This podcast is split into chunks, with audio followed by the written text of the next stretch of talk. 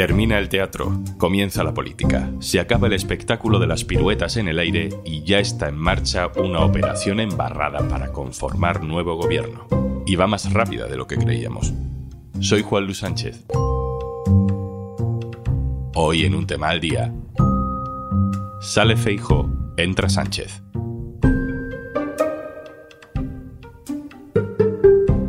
Una cosa antes de empezar. Hola, hola, soy Juanjo de Podimo. Cómo me gusta venir por aquí a recomendarte cositas. Pero oye, que si por lo que sea no me quieres escuchar a mí, en Podimo puedes escuchar un tema al día sin interrupciones. Entra en podimo.es barra al día, que ahí tienes 60 días gratis. Ha pasado exactamente lo que sabíamos que iba a pasar. Votos a favor del candidato 172. Votos en contra del candidato 178. Abstenciones cero. Los números de la primera votación del martes son los mismos que los de la votación del viernes. Feijó no ha conseguido, dos meses después de las elecciones, ganarse la investidura.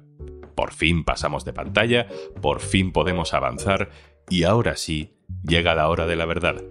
Llega el turno de Pedro Sánchez. Bienvenidos y bienvenidas a un país que ha tenido un gobierno de coalición progresista y que se apresta a repetir ese gobierno de coalición progresista dentro de poco tiempo. Tendremos gobierno progresista dentro de poco tiempo, dice Pedro Sánchez. ¿Intenta ser optimista o será que lo tiene todo ya cerrado?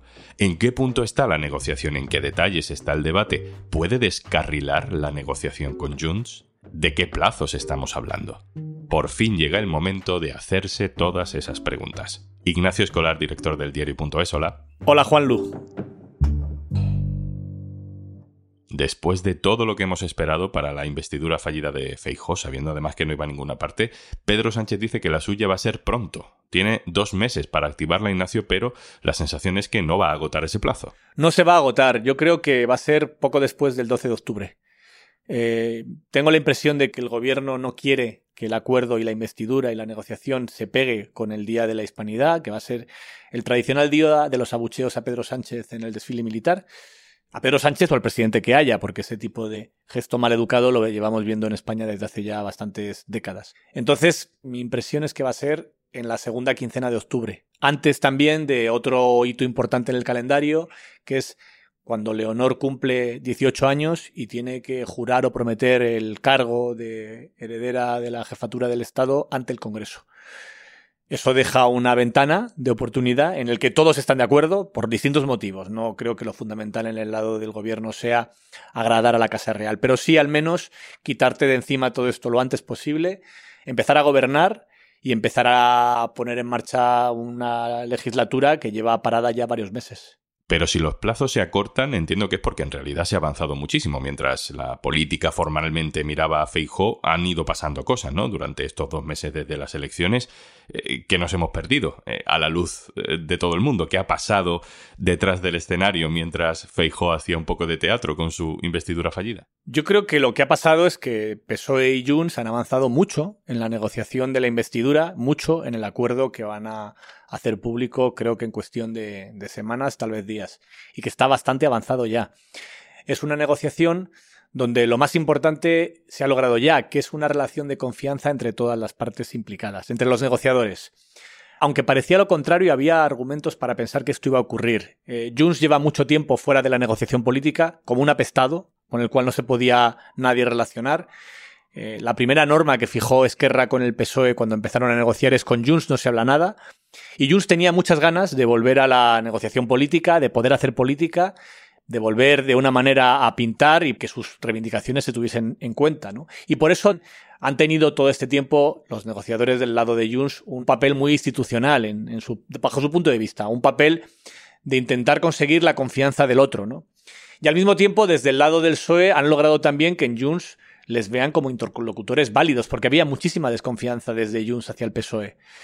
Que se haya podido arreglar esa primera parte, que las dos partes en negociación se reconozcan y sean capaces de hablar en confianza y que haya trascendido relativamente muy poco de lo que se ha hablado entre ellos, es una buena señal para el acuerdo. Ignacio, por lo que sabemos, ¿qué matices o qué claves jurídicas están protagonizando ahora mismo las discusiones en esa mesa de negociación tan discreta? Hay muchas cosas que están en cuestión en esa mesa de negociación. Por un lado, hay un tema que es el del mediador que pide Junts que lo que quieren es que haya alguien, alguien externo, alguien extranjero, reconocido por ambas partes, una persona de prestigio, que haga de garante de que lo que se ha pactado se va a cumplir. Y que en caso de que alguna de las dos partes no cumpla, pueda decir esto se había comprometido y no se hizo. Creo que eso es uno de los puntos importantes para Junts y comprometidos para el PSOE, porque reconocer un conflicto bilateral entre España y Cataluña, en el fondo, ¿no? aunque sea entre dos partidos. Y es algo bastante complejo entre otros motivos, porque en Cataluña las elecciones las ganó el PSC, no Junts, con lo cual reconocer que Junts es el interlocutor de una parte con un mediador internacional es una profundidad diplomática que al PSOE le cuesta un poco. Otro aspecto va a ser el preámbulo de la ley de amnistía, que es casi más delicado que la propia ley de amnistía en sí el articulado de la ley de amnistía serán 7, 8, 9 artículos, una cosa bastante breve. Lo complejo es justificar en el preámbulo, que es un texto común de ambas partes, qué ha pasado para que haga falta una amnistía. Y ahí tienes que hablar del 1 de octubre, tienes que hablar de la sentencia del estatuto, tienes que hablar de un montón de cosas donde el relato que hacen cada una de las dos partes no es compartido y que tendrán que buscar un punto en común. Y luego hay otra parte que Junts define como que se reconozca el derecho de autodeterminación, que no es tanto como que se ejerza el derecho a autodeterminación, y que tiene más que ver con que se reconozca a Cataluña como sujeto nacional, que es algo que por otra parte ya estuvo en el preámbulo del Estatuto de Cataluña, ya se pactó en un acuerdo que ratificaron 190 diputados en el Parlamento español, o sea que no fue una cosa pequeña, este reconocimiento de que Cataluña es algo más que una región, incluso algo más que una nacionalidad, como las llama la Constitución, que tiene una identidad histórica nacional que por otra parte, como digo, no es la primera vez que se reconoce, ya se reconoció en el Estatuto de Cataluña. Y esa parte creo que va a ser importante. Y luego hay otro aspecto digamos, más banal, pero más práctico, que tiene que ver con inversiones, que tiene que ver con las eh, infraestructuras y habrá ahí también eh, algunos detalles en el acuerdo, no solo porque lo pide Junts, sino también porque este acuerdo también tiene que incluir a otras fuerzas como RC, que también han pedido este tipo de cuestiones y que tiene sentido que estén en el acuerdo. El baile de la nueva investidura ya ha comenzado y precisamente sobre exigencias, sobre condiciones, ayer mismo, este jueves, tuvimos ya el primer gesto público de esa nueva fase de negociación. El titular dice, Esquerra y Junts pactan no investir a Pedro Sánchez si no acepta dar pasos hacia un referéndum. El titular asusta un poco porque parece que de pronto si no hay compromiso de referéndum no hay investidura. Pero menos mal que tenemos también a Neus Tomás, directora adjunta del diario.es, que nos explica si esto es muy importante o no tanto. Hola Juan Lu. Bueno, lo primero es mm, recordar que esta es una propuesta de resolución y que como tal, esta y todas, acostumbran a tener más de simbólico que de efectivo. Vamos, que no es de obligatorio cumplimiento ni nada parecido. La segunda cosa es que el redactado es lo suficientemente ambiguo como para que se pueda entender que lo que piden es avanzar hacia un referéndum y no que lo ponen como condición imprescindible para investir a Sánchez.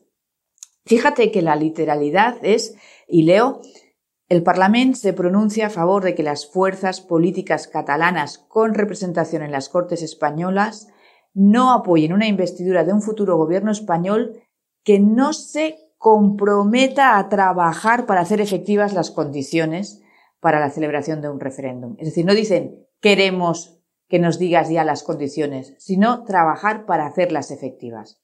Dos elementos más. Uno es que Junts y Esquerra se hayan puesto de acuerdo sí que es ya una noticia porque están en una competición permanente, también a la hora de fijarle el precio de sus votos a Sánchez. Y la otra es que desde el principio los dos han dicho que con la amnistía no sería suficiente, tanto Junts y Esquerra lo han repetido, y que quieren que antes de la investidura se acuerde que en esta legislatura se avanzará hacia una consulta que ellos solo interpretan como un referéndum de autodeterminación, aunque a mí me gusta estos días recordar que ya en la mesa de diálogo eh, pactada con Esquerra, el PSOE en ese momento se avino a que cualquier acuerdo sobre el autogobierno que se alcanzase se acabaría refrendando en una votación. La cosa es ver ahora si el PSOE les hace una contrapropuesta. De momento ya sabemos que esta, la que hemos conocido ahora en el Parlamento, es la de Máximos, es la música que le presentarán los independentistas a Sánchez. Por tanto, yo, mi resumen es que de momento sigue la partida. Ignacio, vuelvo contigo. Esquerra ha perdido completamente el protagonismo todos estamos hablando todo el rato de Junts. Ya hemos visto a Esquerra hacer declaraciones por su cuenta, hablar de la ley de amnistía, intentando como dejar claro que ellos también están consiguiendo cosas para el independentismo, pero saliéndose un poco del carril y de la discreción de la negociación. No sé si te parece que ese agobio que pueda tener Esquerra por no perder su lugar puede acabar dando problemas. Esquerra está intentando quitarle méritos y medallas a Junts cuando dice que la amnistía es solo el principio y que es algo irrelevante, que ya está pactado, que es lo de menos, es porque quiere decir que no vale nada el triunfo que está consiguiendo Junts, porque hay que entender siempre a la hora de analizar la cuestión catalana que una de las claves más importantes, creo que fue la que llevó a la DUI, básicamente, es la competencia interna entre los dos grandes partidos independentistas, que es enorme. ¿eh? Y yo creo que Esquerra tiene una posición un poco más complicada que la de Junts, porque a diferencia de Junts, Esquerra no puede aparecer en un pacto como el que provoca que haya una repetición electoral y que dé una oportunidad a la extrema derecha. Porque lo ha conseguido Junts en vez de ellos. Entonces yo veo que va a haber mucho ruido dialéctico por parte de Esquerra, pero que en la práctica tienen prácticamente imposible votar en contra si Junts vota a favor. Y si se llega a un acuerdo tan histórico y tan ambicioso como supondría una amnistía. No, una amnistía que también beneficia a su gente, por otra parte. No creo que haya por ese lado un susto en las negociaciones de la investidura y ves sustos por algún lado. No sé, pienso también en ese pulso judicial entre el Tribunal Supremo, Carles Puigdemont, que intenten extraditarlo, que haya lío por ahí. Sí, puede haber un susto por, por muchos sitios. Yo creo que la derecha judicial no va a perder la oportunidad de intentar influir en esta negociación, intentar complicarla, pero lo veo francamente difícil. Aunque Yarena active la euroorden para intentar encarcelar, los plazos son mucho más lentos y es muy improbable que eso vaya a ocurrir que vaya de repente a Puigdemont ser encarcelado eh, y extraditado justo antes de que se vote la investidura Sánchez. Se puede intentar, pero veo muy difícil que ocurra. En todo caso, Ignacio, por muy optimista que sea Sánchez o la izquierda en general, la contestación de la derecha sabemos que va a ser muy, muy fuerte. Yo creo que el problema que tiene la derecha en la oposición a este gobierno es que se han quedado sin rango dinámico, que es un término que utilizaba cuando me dedicaba a la música, ¿no? Si llegas al máximo de decibelios no puedes subir. No queda más. No tienes cómo. ¿Es posible subir el rango dinámico después de lo que ha dicho mm, la derecha de los indultos? ¿Puede ahora decir algo más de lo que dijo cuando la malversación? Tienen un problema de que no tienen más con lo que subir el diapasón y aumentar los epítetos, los calificativos y la oposición, sobre todo después de unas elecciones donde el resultado es que tiene menos votos que los partidos que van a aprobar esta amnistía. Esta amnistía además hay que recordar que se vota en el Parlamento, no la vota el gobierno, lo vota una mayoría parlamentaria. Y los votos para esta mayoría parlamentaria son 12 millones y medio de españoles. Que los 11 de los que presume siempre Feijó son muchos, pero 12 millones y medio son más y esto es una ley orgánica y se aprueba por mayoría absoluta. Ignacio Escolar, director del diario.es, muchas gracias. Gracias, Juan Lu. Y antes de marcharnos, Hola, soy Juanjo de Podimo y me ha costado hoy especialmente elegir un contenido que recomendarte, pero es que han vuelto dos madres que adoramos en el equipo, dos madres súper realistas que igual no son conscientes de que están haciendo un trabajo brutal, hablando de la realidad que muchas mujeres viven cuando son madres. Y lo hacen con la actriz de Valeria, Diana Gómez, para iniciar esta nueva temporada. A mí me pasó después de parir, eh, claro, yo tengo, o sea, mi hijo fue prematuro, con lo cual yo el último mes de embarazo no lo tuve. Entonces yo me acuerdo que la gente celebraba mucho cuando yo cuando me veía, en plan de no parece que hayas estado embarazada. Yo pensaba, claro, porque el último mes de embarazo no lo viví y esto no es positivo. Entonces, eh, esta cosa siempre de opinar sobre el cuerpo de las mujeres, sea mm, lo que sea, o sea, sea porque esté más o menos, pero a mí me molestaba mucho. Y si quieres 60 días gratis para descubrir todo el contenido exclusivo de Podimo, tienes que hacer una cosa súper sencilla. Bueno, dos, registrarte en podimo.es barra al día y disfrutar. Esto es un tema al día, el podcast del diario.es. Si te gusta lo que hacemos, necesitamos tu apoyo. Hazte socio, hazte socia en el diario.es barra socio. Este podcast lo producen Carmen Ibáñez, Marcos García Santonja e Izaskun Pérez. El montaje es de Pedro Nogales. Yo soy Juan Luis Sánchez. El lunes, otro tema.